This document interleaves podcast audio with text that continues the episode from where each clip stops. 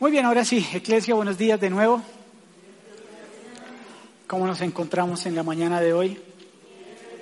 Qué alegría cada vez ver más esta hermosa casa llena. Eso quiere decir que el fruto de nuestra oración cada día sigue dando eso, fruto.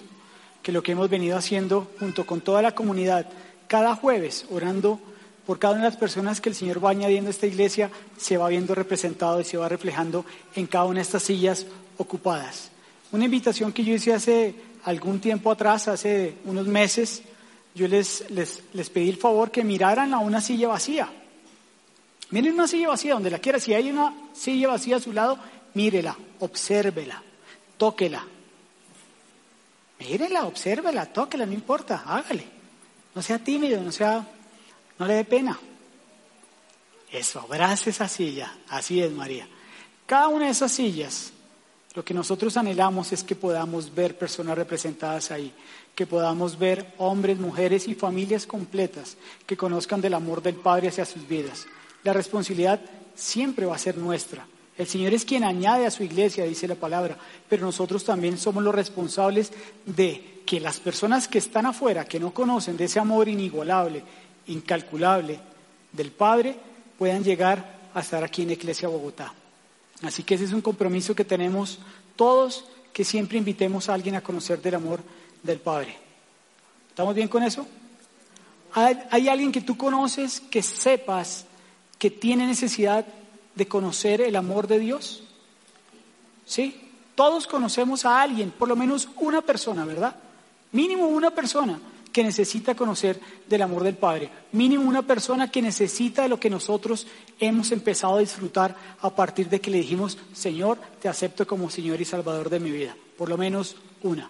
Así que yo te invito a que no seas tímido, a que te dejes impulsar por eso que tienes dentro que se llama Espíritu Santo, a que no te dé pena ni vergüenza y que hables del Señor siempre, a las personas que más puedas. Seguro vamos a hacer de esta ciudad algo bien increíble. Bueno, vamos a iniciar con hoy es la cuarta enseñanza de una serie que se llama Enjoy. Y Enjoy lo que quiere decir es disfrutar. Y hemos aprendido que para disfrutar la vida nosotros necesitamos tener una relación directa con el corazón del Padre. La Biblia nos enseña en el libro de Juan en el capítulo 10, verso 10, que el ladrón vino para matar, robar y destruir. Y él dice, el Señor Jesucristo dice, pero yo he venido para que tengan una vida y una vida abundante.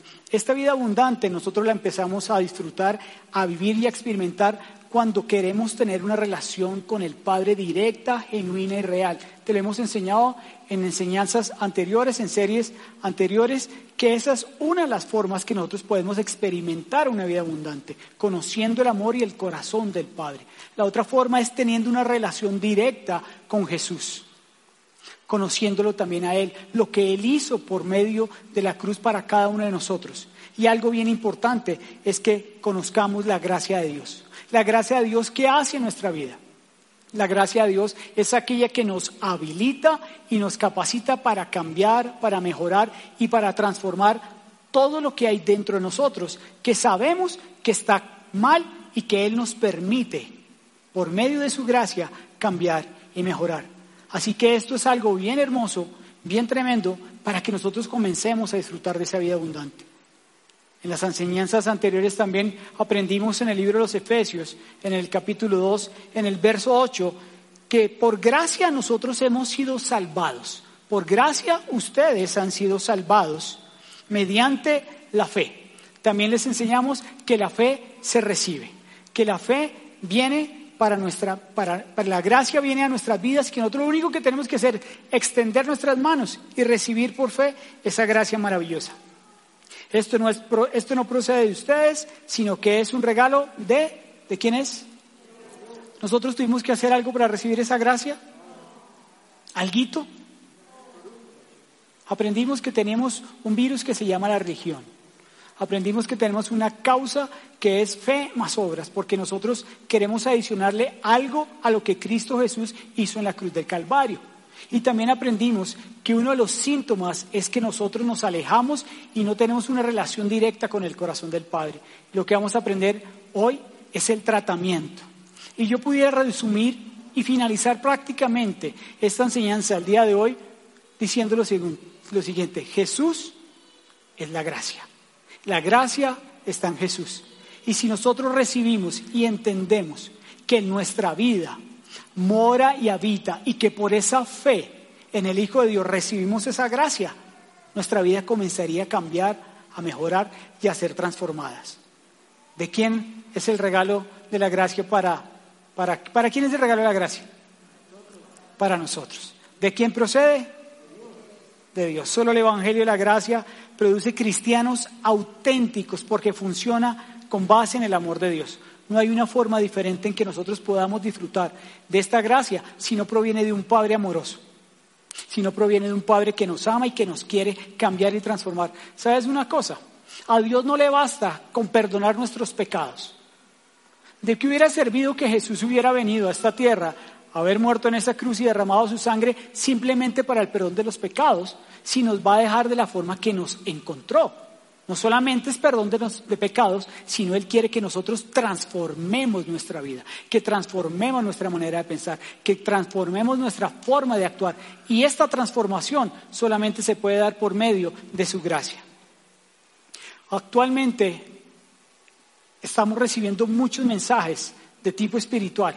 Hoy en día tú puedes entrar a YouTube, puedes entrar a cualquier canal y puedes escuchar que hay mensajes que hablan de que la gracia o que nosotros podernos acercar a Dios es esfuerzo humano. Que la única manera que nosotros podamos recibir de ese amor inagotable, incalculable, es por medio de nuestros esfuerzos, por medio de una cantidad de actividades, por medio de una cantidad de cosas que la sociedad nos quiere imponer. Pero te hemos enseñado que la gracia de Dios es eso, un regalo inmerecido. Es algo que nosotros, por nuestro pecado y por nuestra condición, no merecíamos, pero Él por medio del amor de Jesucristo para nosotros, nos ha dado y nos ha regalado esa gracia. Pero desafortunadamente vienen todos estos mensajes contrarios que nos quieren dañar, que nos quieren apartar y que nos quieren hacer esfuerzos sobrenaturales e incluso a veces sobrehumanos para decir, Señor, yo para que tú me ames, yo tengo que hacer tantas cosas porque yo soy tan embarrada o soy tan pecador que si no hago esto o aquello, tú no me vas a amar. Yo no tengo que hacer nada. Tú no tienes que hacer nada para recibir el amor de Dios. Y la Biblia dice en el libro de los Hebreos, en el capítulo 13, en el verso 9a, ojo, no se, el ojo lo puse yo, ¿no? No se dejen llevar por doctrinas diversas y extrañas, porque es buena cosa para el corazón el ser fortalecidos por la, por la. Aquí lo que vamos a hablar es gracia. Te vuelvo a repetir, el día de hoy es la cuarta enseñanza en la cual te hemos enseñado acerca de la gracia, que es ese regalo que tú tienes que aprender a disfrutar desde el día que empezamos, desde el día uno. Y que cuando salgas afuera, lo compartí en la primera experiencia, que a nosotros se nos note esa gracia, que a nosotros se nos vea esa gracia, que la gente cuando nos ve afuera, a pesar de que saben que tenemos una circunstancia complicada en nuestra vida, cualquier área de nuestra vida puede estar pasando por alguna situación compleja o incluso muchas de las áreas. Pero a pesar de eso nos ven caminando alegres, nos ven caminando sonrientes, nos ven con una actitud de vida distinta, nos ven con unas ganas de salir adelante, de enfrentar los problemas, de decir, esto no me va a vencer, esto no me va a mitigar el esfuerzo que yo necesito, que quiero hacer para alcanzar cada día más de esa gracia para mi vida. Y yo tengo que caminar feliz. Yo les decía que si uno pudiera salir y saltar, no sé cómo más hacer. el primero sí dice, pero hacer así, correr así. Ay, Dios mío, lo que hace uno para, que ustedes reciban el mensaje.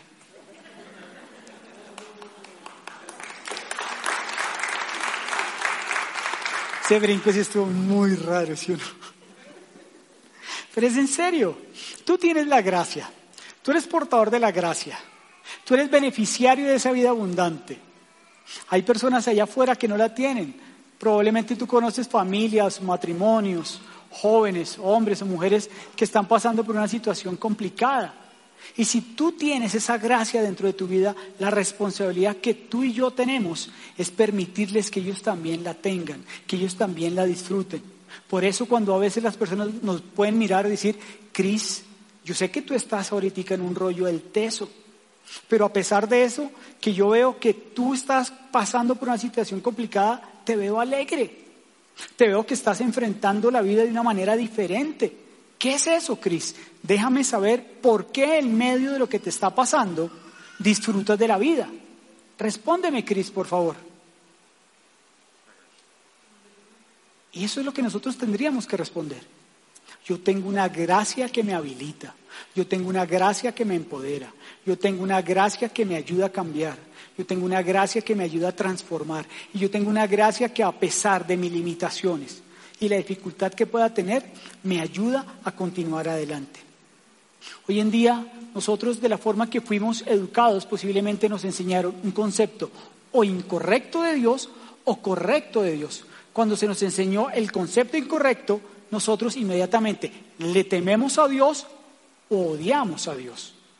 Pero hay un concepto correcto que es, cuando nosotros lo tenemos claro, le amamos, lo honramos y le respetamos.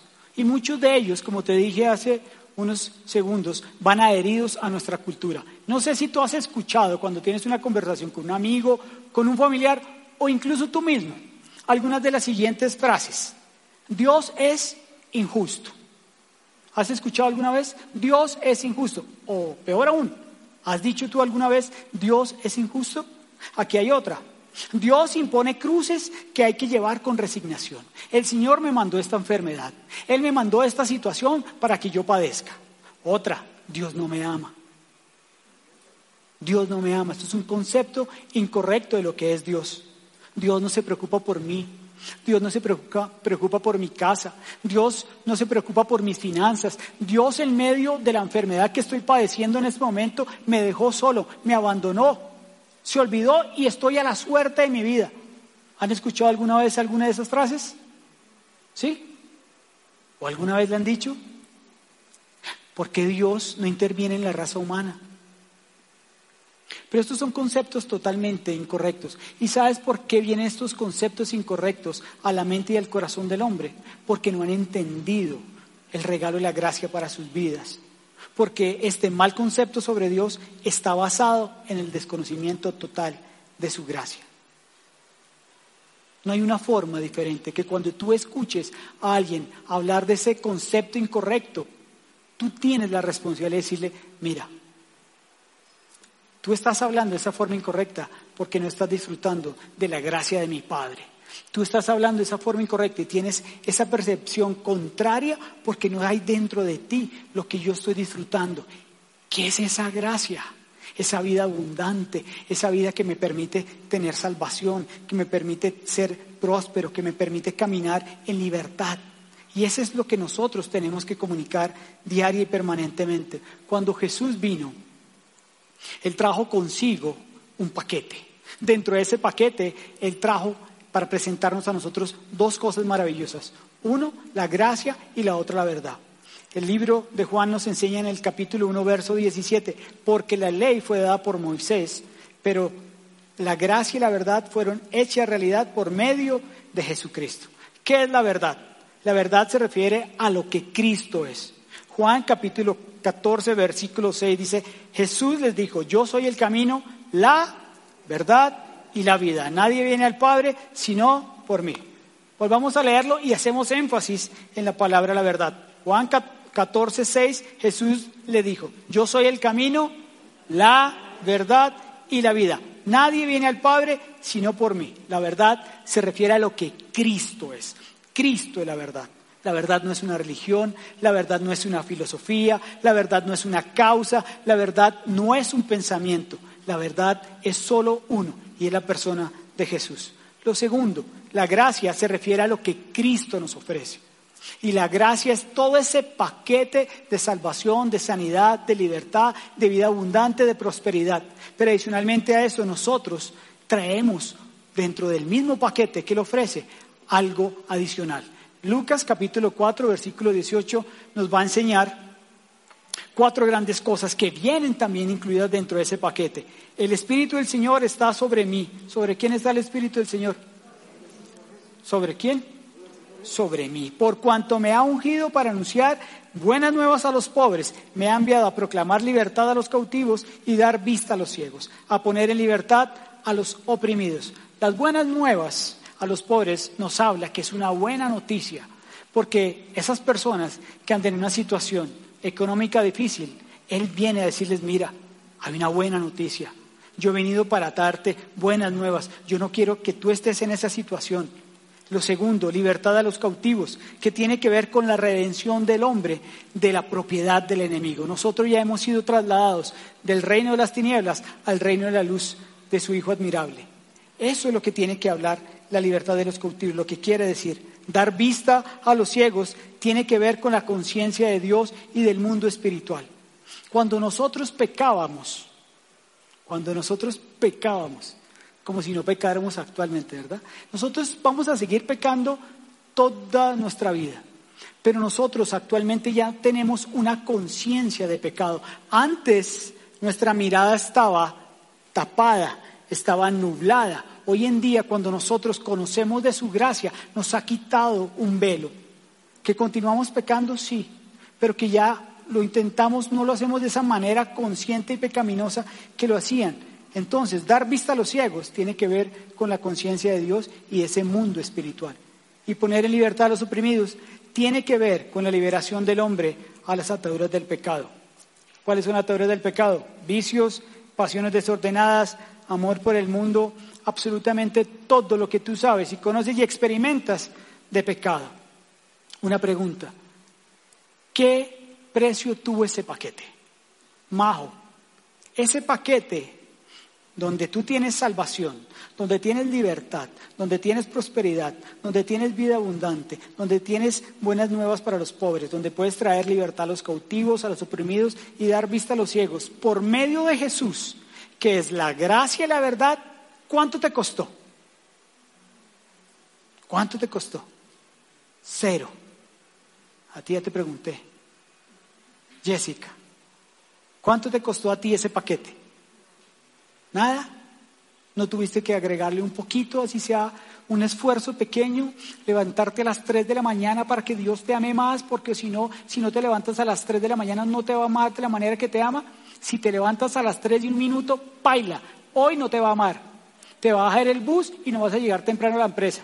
¿Por qué? Porque no te levantaste a las 3 de la mañana en punto. ¿Es así o no es así? ¿Pudiste pagar algo? ¿Tuviste que pagar algo? ¿Hiciste que hacer un esfuerzo? No. Pollo, Esteban, ¿cuánto costó ese paquete? Cero pollito. Cero pollito. Papá, acá está mi papá y mi mamá. ¿Tuvo que pagar algo, Padre mío? Nada.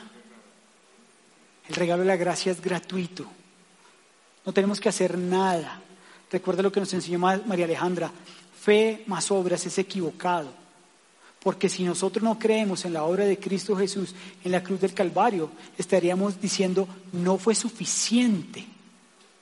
Lo que Él derramó, su sangre, ese sufrimiento que padeció, para que nosotros pudiéramos disfrutar de esa vida abundante, de esa gracia, si nosotros le agregamos algo, estamos diciendo, Dios Padre, para que enviase a tu Hijo único, para que muriera en esa cruz por mí si yo tengo que hacer algo adicional? Le estaría diciendo, Señor, no es suficiente, no fue suficiente, para nada. Déjame poderte aportar algo para esa libertad que yo tengo. Te quiero volver a leer Efesios 2.8.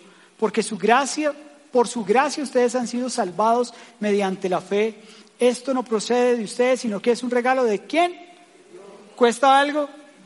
No cuesta nada. La salvación es un regalo de Dios. No hay nada, escúchame bien, no hay nada que tú y yo podamos hacer para ganarla, comprarla o merecerla. ¿Tú has escuchado alguna vez a las personas decir, es que yo me merezco ser amado, es que yo me merezco tener esto, es que yo me merezco lo otro? Nosotros, en medio de nuestro pecado, en medio de nuestras debilidades, en medio de nuestra torpeza, por ese amor, no lo merecíamos. Nosotros, tú y yo no merecíamos el amor del Padre, pero a Él le plació entregar esa gracia por medio de Jesucristo para que nosotros pudiéramos ser salvos. Romanos 3, 24. Pero por su gracia son justificados como? Ayúdame, por favor. Por su gracia somos justificados. ¿Tuvimos que pagar algo? Yo quiero ser enfático en esto, porque el anhelo de mi corazón es que cuando tú salgas de esa puerta, entiendas que la gracia no costó nada para tu vida ni para la mía, que nada tienes que hacer adicional para disfrutar de ese amor del Padre derramado por medio de su Hijo Jesucristo en tu corazón. Ese es el anhelo que yo tengo, ese es el deseo y por lo cual yo me esfuerzo el día de hoy para que tú guardes en lo más profundo de tu, de tu corazón que tú no tienes que hacer nada para que Dios te ame más o no tienes que hacer nada para que Dios te ame menos. Es por su gracia, es por su bondad, es por su misericordia. Y vamos a ver cuatro atributos más acerca de la gracia de Dios. El primero es objetiva. Si estás tomando apuntes, tómalo. Uno de los atributos de la gracia de Dios es que es objetiva. ¿Qué quiere decir? Que expresa la realidad tal y cual es. No tienes que agregarle absolutamente nada. Efesios capítulo 2, verso 4 al 7 dicen, pero Dios que es rico en misericordia, y escúchame bien, está subrayado en pantalla, no está aquí al frente, en los televisores de al lado, yo te voy a leer, por su gran amor por nosotros, nos dio vida con Cristo. ¿Con quién nos dio vida? ¿Con quién? Nosotros tenemos vida con Cristo, o sea que Cristo está en nosotros. Aun cuando estábamos muertos en pecados, por gracia ustedes han sido salvados. Y aquí viene otra parte eh, importante. Y en unión con Cristo, Dios nos resucitó y nos hizo sentar con Él en las regiones celestiales para mostrar en los tiempos venideros la incomparable riqueza de su gracia, que por su bondad derramó sobre nosotros en Cristo Jesús totalmente objetiva. Nosotros no tuvimos que hacer absolutamente nada. Cristo mora y habita en cada uno de nosotros. Cristo, la esperanza de gloria, está dentro de mí. Cristo, la esperanza de gloria, está dentro de ti, Juancho. ¿Cuánto mides tú, Juan? 1,67. En ese 1,67, Cristo mora y habita con Juan. Aquí ustedes ya saben cuál es mi estatura. ¿Cuál es mi estatura? 1,63. De puro poder y Cristo en mí. Cristo en mí. Tú te puedes poner y puedes decir cuál es tu tamaño. O sea, es un ejercicio básico. Yo tengo, yo puedo medir unos 70 y, mi, y peso 70 kilos. Dentro de este cuerpo de unos 70 y 70 kilos, Cristo mora y habita en mí. ¿Cuánto mides tú, Cristo? ¿Cuánto? Bueno, creamos por fe que Cristo muere y habita en esos 1.67 de Cristian. Hay algo increíble que es dentro de este verso y yo quiero enseñártelo rápidamente. Cuando dice, y en unión con Cristo Jesús, Dios nos resucitó y nos hizo sentar con Él en regiones celestiales. ¿Dónde estamos sentados nosotros?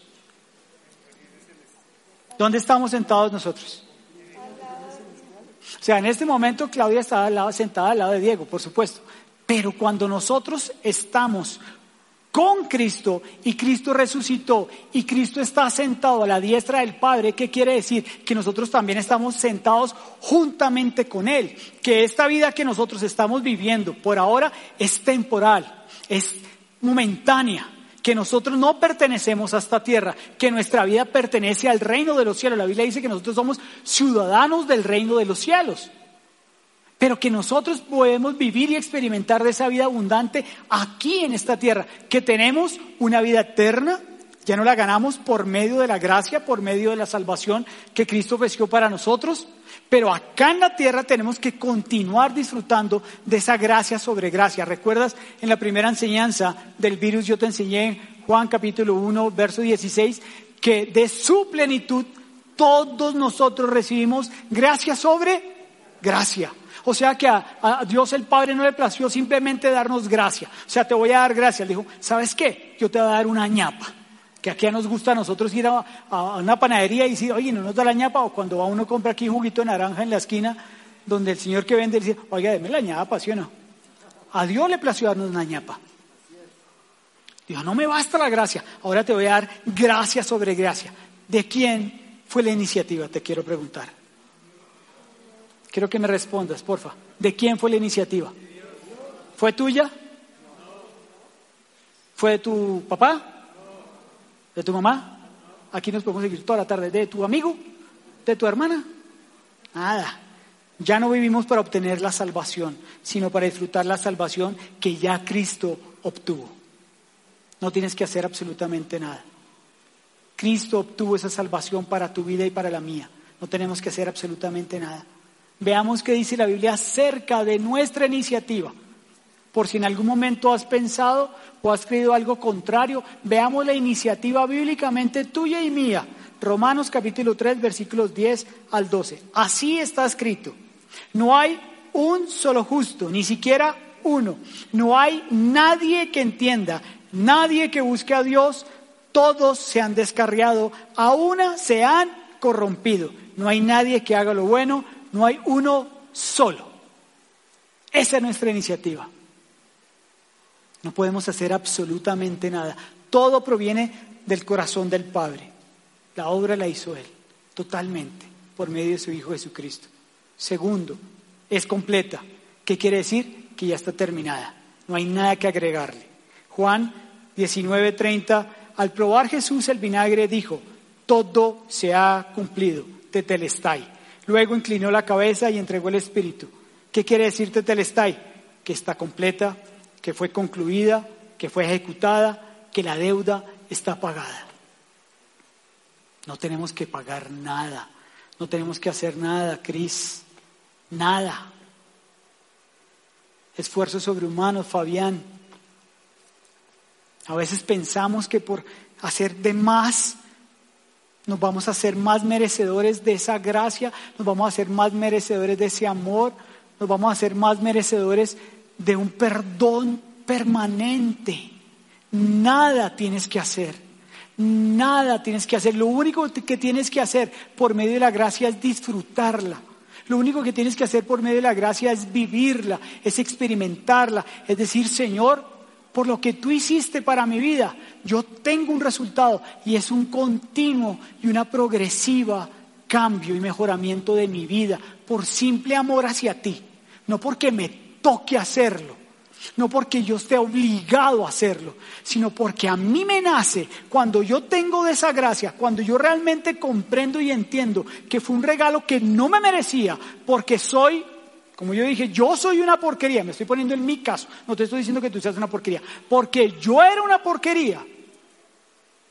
Y en medio del lodo que yo estaba viviendo en mi vida hace muchos años, él dijo, yo te necesito, Willy, yo te amo con amor eterno y lo vamos a ver más adelante. Yo te amo de una manera incalculable. El amor que yo tengo por ti es inigualable. El amor que tengo por ti es de una forma extremada, exuberante, extraordinaria. No hay nada que te pueda separar del amor que yo tengo por tu vida. A mí, a mí, lo que me hace y me impulsa es a cambiar y a mejorar. Esa gracia que está dentro de mí me impulsa a tener una relación diaria todos los días y en los momentos que yo más pueda con el corazón del Padre para poder conocerlo a profundidad. Me, me, obliga de alguna manera a relacionarme con Jesús. Me obliga a disfrutar de esa vida abundante que solamente Él puede darme a mí para que yo la disfrute.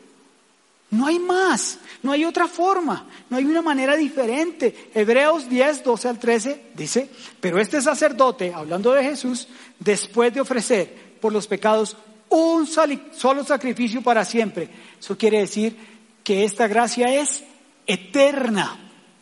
¿Se acaba mañana? Señor, ¿será que es como las salchichas que tiene fecha, fecha de vencimiento? Que uno tiene que comprar los embutidos y mirar si se vencen o las medicinas. La gracia de Dios es eterna. Dice que se sentó a la derecha de Dios en espera de que sus enemigos sean puestos por estrado de sus pies, porque con un solo sacrificio ha hecho perfectos para siempre a los que está santificando. A ti y a mí nos están santificando. La obra no está completa. Nosotros somos santificados progresivamente. Ya somos salvos por medio de su gracia. Pero dice aquí la escritura que perdón, porque con un solo sacrificio ha hecho perfectos para siempre a los que está santificando. Y esto es algo que nosotros tenemos que decir, wow, de verdad, qué cosa tan gloriosa, qué cosa tan hermosa. O sea, no hay necesidad de otro sacrificio. Nadie más tiene que ofrecer algo adicional para que yo continúe siendo santificado. Eso me tiene que a mí hacer saltar, brincar, que la gente me vea, ¿por qué tienes esa cara de pastel? ¿Por qué realmente tienes esa felicidad? ¿Por qué realmente tienes esa alegría permanente en medio de la circunstancia? Simple y sencillo. ¿Por qué? Porque tengo una gracia. Porque me ha sido dada esa gracia para mi vida. Porque estoy disfrutando de una vida abundante. Te quiero hacer una pregunta. Si tú tienes y has aprendido durante estas cuatro enseñanzas de esa gracia, ¿qué te impide disfrutarla? Si tú estás sentado juntamente con Cristo en lugares celestiales, si por medio de esa gracia tienes una cantidad de atributos, tienes salvación, tienes restauración, tienes libertad, puedes ser próspero, ¿por qué no la estamos disfrutando? ¿Qué nos impide disfrutar de un regalo que no merecíamos, que no tenemos que hacer absolutamente nada, el 0% para esa salvación? ¿Por qué no la estamos disfrutando?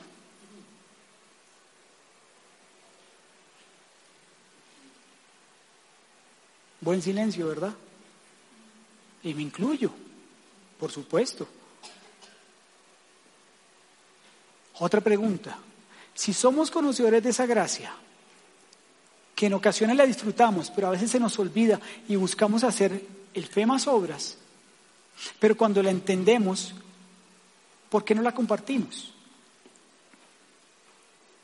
Como les dije al principio, tenemos sillas vacías que representan personas que no conocen de esa gracia.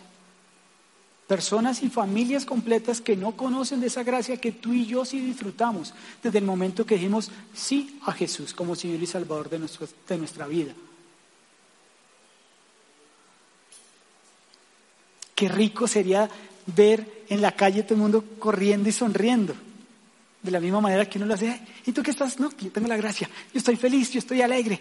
Como los comerciales de Coca-Cola que brincan y saltan, o los de Pepsi, o los de la colombiana, o los de los que sea, o el bimbolete, o cualquiera que sea, que brincan y saltan. ¿Por qué es que estoy comiendo bimbo?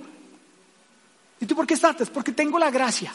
Y ver afuera como si fuera un comercial de esos, todo el mundo brincando wow, la gente se enloqueció. No, la gente no se enloqueció. Lo que pasa es que la gente está disfrutando de la gracia. Eso es lo único que nosotros tenemos que hacer. Pero nos dejamos enrollar por una cantidad de situaciones del pasado, del presente y nos afanamos por un futuro que ni conocemos, pero ya nos estamos afanando y dejamos de disfrutar de esa gracia. Cuarto, otro atributo, es en Cristo. No hay otra forma. No está en Buda, no está en Mahoma, no está en ningún otro. Esa gracia solamente está en Cristo. Primera Timoteo, capítulo 2, verso 5, nos enseña, porque hay un solo Dios y un solo mediador entre Dios y los hombres, Jesucristo hombre. Él es el único mediador delante del Padre. No tenemos a nadie más a quien acudir.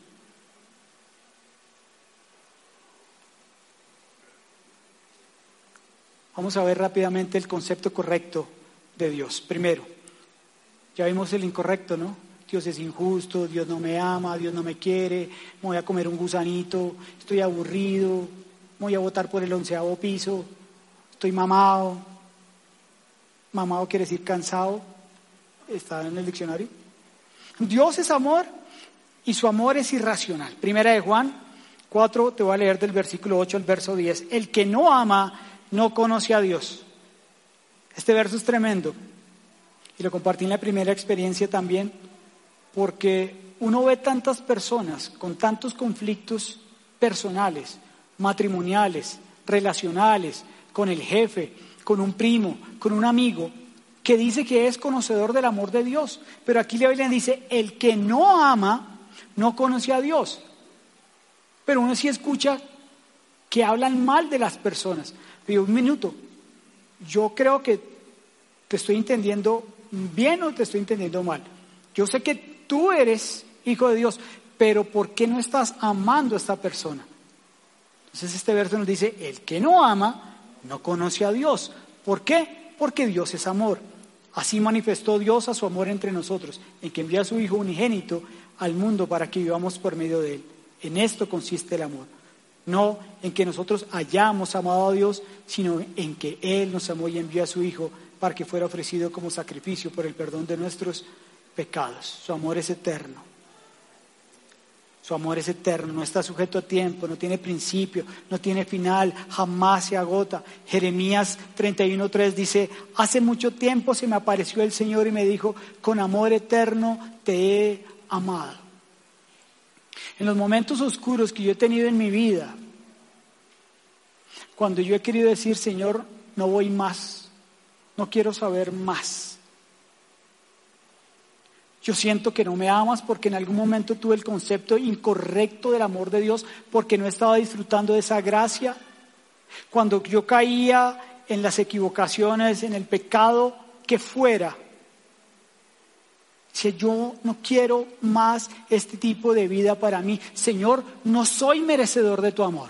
Señor, esta embarrada que hice no tiene perdón ni siquiera tuyo.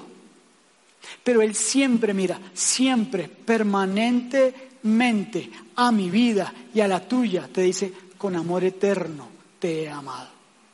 Y te lo va a decir todos los días de tu vida. Con amor eterno te he amado, Willy.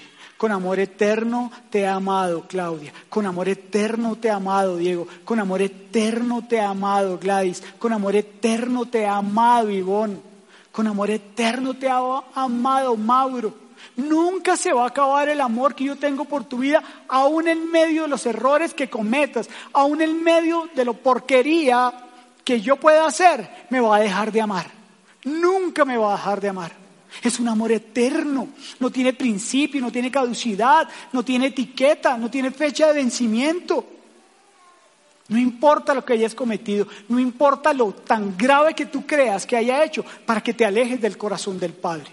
Nada. No dejes que eso en tu mente te aleje de ese amor tan grande y maravilloso que Él tiene para ti. Es eterno. Es eterno. A mí eso me hace levantar cada mañana, verme al espejo, 1.63. Ese amor es eterno para mi vida. Y me tengo que disfrutar y lo tengo que gozar y lo tengo que experimentar. Y en la medida que yo pueda y no sea tímido, compartirlo con la gente que está afuera.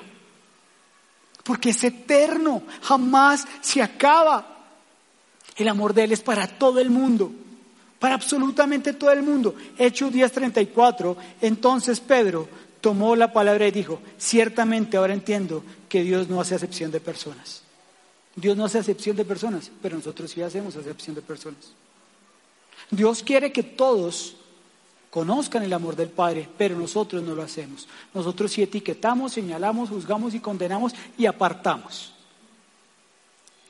Dejamos de lado a que las personas conozcan de esa gracia sobre gracia. Romanos 5.8. Pero Dios demuestra su amor para con nosotros en que aún siendo pecadores, Cristo murió por nosotros. Él cubre todos nuestros pecados, pasados, presentes y futuros. La gracia es entender que nada nos puede separar del amor de Dios. Probablemente tú has escuchado, lo has leído. Romanos 8, 38 y 39, porque estoy convencido Escucha las palabras del apóstol Pablo. Estoy convencido que ni la muerte, ni la vida, ni ángeles, ni principados, ni lo presente, ni lo porvenir, ni los poderes, ni lo alto, ni lo profundo, ni ninguna otra cosa creada podrá separarnos del amor de Dios que es en Cristo Señor Jesús nuestro. ¿Hay algo que te pueda apartar del amor del Padre? Iglesia, ¿Hay algo que te pueda alejar del amor de Dios? Nada, dice la Biblia. Ni la vida, ni la muerte, ni ángeles, ni principados, ni lo pasado, ni lo presente, ni lo futuro, ni, por lo, ni lo porvenir. Ni el problema que puedas tener ahorita, ni el rollo en el que estés. Nada te va a apartar de ese amor de Dios que es en Cristo Jesús. La gracia es el poder de Dios en el corazón del hombre. Grábete la iglesia. La gracia es el poder de Dios. Imagínate el poder de Dios. Puedes imaginarte el poder, la grandeza, la riqueza, la gloria, la majestad, todo lo que es en tu corazón. ¡Wow! Yo tengo eso en mi corazón. El poder de Dios habita en mi corazón. ¿Es verdad? ¿Es en serio? ¡Wow! Tengo que empezar a vivir esa vida abundante. Yo tengo que comenzar a experimentar ese amor eterno que Él promete para mi vida. No se me puede olvidar que viene el problema así, pero con amor eterno Él me ama. Nada me va a apartar del amor de Dios. La gracia es Jesús. Lo dijimos al principio. Y como dijo el muy conocido y famoso Mike Bahía, con esta me despido. Segunda de Corintios, capítulo 12, verso 9. Y si la banda puede subir, chicos. Este es el apóstol Pablo contando a la iglesia de Corinto que en tercera persona estaba diciendo que un hombre había subido al tercer cielo, pero él estaba hablando del mismo, pero él no estaba hablando del mismo para no vanagloriarse, ni para quitarle la gloria a Dios y para no enorgullecerse. Entonces, él habla en tercera persona y dice que este hombre fue subido al tercer cielo y en ese tercer cielo le fueron eh, contados muchos secretos y más adelante dice la escritura que a él le fue dado un aguijón en su carne. ¿Cuál es nuestro aguijón a veces? Tenemos muchos aguijones. Tenemos muchas cosas de que dejar de lado. Tenemos muchas cosas a las cuales renunciar. Pero a pesar de eso, dice que él oró tres veces léelo. Segunda Corintios, capítulo 12, léelo. Dice que él oró tres veces al Padre. ¿Cuántas veces has orado tú al Padre para que te ayude a quitar algo? Para que te ayude a derrotar una debilidad que tú tienes, para que te ayude a superar un pecado al cual tú estás haciendo continua y constantemente recayendo. Yo he orado muchas veces en diferentes situaciones diarias de mi vida. Y yo, Señor, estoy cansado de esto. Una, Señor, estoy cansado de esta. Dos, Señor, estoy cansado de esta. Tres. Y uno espera que, inmediatamente, mi hijo, tranquilo, no te preocupes, esto lo vamos a solucionar de la siguiente manera, ya no hay problema. Se acabó. Se acabó. Entonces ahí arranca uno con el concepto incorrecto de Dios. Dios no me ama. Dios es injusto, me deja pasar esta situación, esta tribulación, esta adversidad. Sí, también tenemos que pasar por eso. La Biblia dice que en el mundo tendremos aflicción, pero Él vivió todas las aflicciones, Él venció todas las aflicciones. Pero el apóstol Pablo aquí le da una respuesta, Dios maravillosa. Dice, y él me dijo, después de que le había orado y le había dicho, Señor, por favor, quítame este aguijón, me tiene cansado, ya no lo soporto, quita de mí este pecado, quita de mí esta situación que me atormenta. No sé cuál sea la tuya, yo conozco las mías. Ponle el nombre a lo que a ti te angustia, te atormenta, te aflige y ha sido delante del corazón del Padre más de una vez. Y Él me ha dicho, te basta mi gracia. Señor, yo quería que me dijeras otra cosa. En mi cabeza yo tenía que me dijeras que tenía que hacer A más B más C más D para solucionar ese problema. ¿No te ha pasado? Pero Señor, yo no quería que me dijeras eso. Y Dios le responde a Pablo y dice, te basta mi gracia. Eso es maravilloso. Eso realmente es increíble. Pues mi poder, el poder de Él, dice, mi poder se perfecciona en la debilidad. en la debilidad que tú tengas, en la debilidad que tú experimentes, cuando realmente tu corazón se rinda en adoración al Padre, al Hijo y a ese poder del Espíritu Santo, esa debilidad que tú tienes se va a fortalecer. Bástate mi gracia. Bástate mi gracia. Los señores de verdad la embarré hace poquito. Me equivoqué. Perdóname. Quiero salir adelante de esta situación.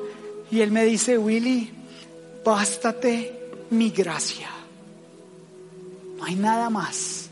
No hay nada más que yo pueda disfrutar, sino escuchar la voz apacible, amorosa de un Padre que me quiere todos los días de su vida, en medio de mi dificultad, en medio de mi pecado, en medio de mi embarrada, que me diga, bástate mi gracia. Lo demás, como dirían los caleños, es loma. Es loma.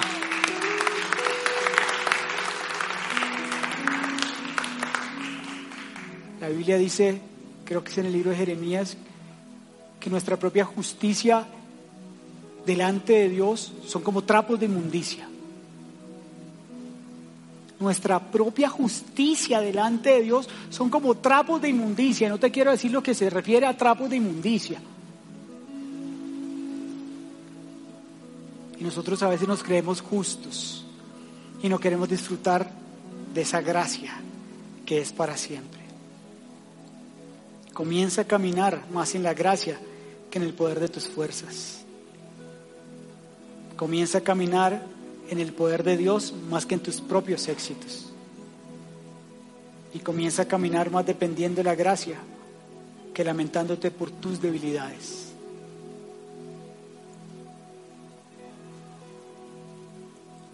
Mi anhelo siempre, siempre, iglesia, siempre será que tú salgas de aquí empoderado que salgas de aquí retado, que salgas de aquí, ojalá pudieran salir de aquí todos brincando, saltando cual comercial de Coca-Cola, del bimbolete, del chocorramo, del que sea.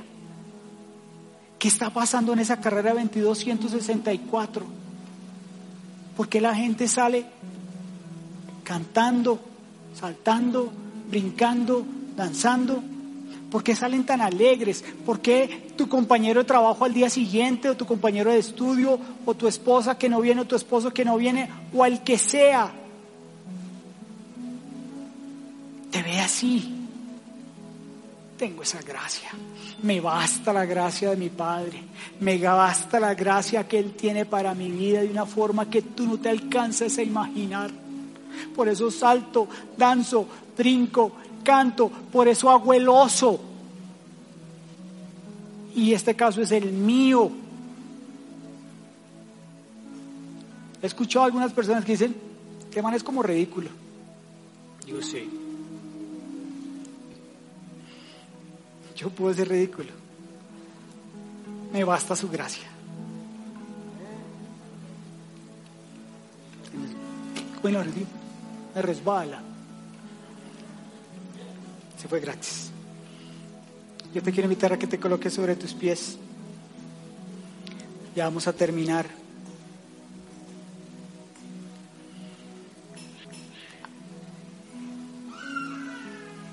Yo te quiero invitar a que me acompañes a orar.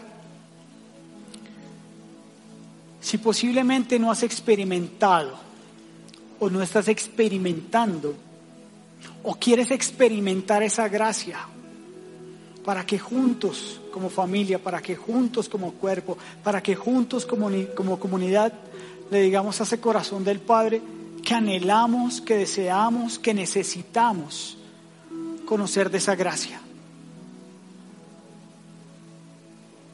Que posiblemente hace mucho tiempo le dijimos sí al Señor, pero no entendíamos lo maravilloso y poderoso que es la gracia para nuestra vida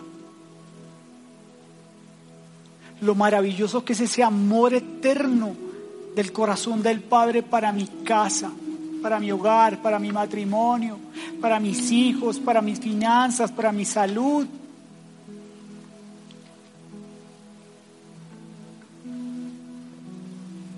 Padre, en esta mañana tarde ya, te queremos dar gracias. Te queremos dar gracias porque podemos conocer a partir de esta serie que no hay nada, absolutamente nada, Señor, que nosotros podamos hacer para ser merecedores, Señor, de esa vida abundante que tú quieres que nosotros vivamos y experimentemos. Te quiero dar gracias, Padre, juntamente con esta comunidad que te ama, Señor, que te anhela y que te desea, que podamos caminar y experimentar todos los días de nuestra vida esa gracia que es sobre gracia, Padre. Que aún en medio, Señor, de todo lo que podamos estar pasando o viviendo, Señor, podamos levantar nuestras manos y decir, me basta tu gracia, papá. Me basta tu gracia porque en mi debilidad tú te perfeccionas, porque el poder que proviene de tu Espíritu Santo para mi vida me fortalece, me ayuda, me capacita y me habilita para salir adelante.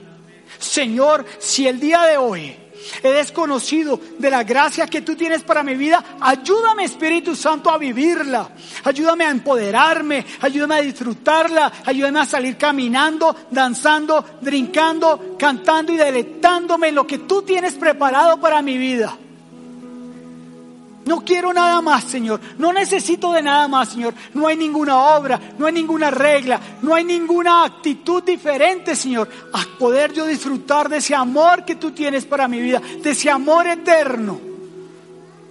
A pesar de mis errores, a pesar de mis equivocaciones, a pesar de mi debilidad, a pesar de absolutamente todo lo que yo pueda vivir o padecer o experimentar, quiero disfrutar de tu gracia, gracia sobre gracia. Yo quiero disfrutar de esa plenitud que tú dices en tu palabra, Señor, que nosotros hemos recibido. Ayúdame, Señor. Ayúdame, Señor. De verdad, ayúdame porque soy cabezón. Y porque muchas veces dejo de lado de disfrutar de esa gracia, Padre por andar disfrutando de otras cosas que el mundo me puede ofrecer. Bendícenos, Padre, cada día, cada día más, para nosotros ser de bendición. Quita de nosotros la timidez, quita de nosotros el temor y ayúdanos a que otras personas conozcan de ese amor eterno, de esa gracia que nos habilita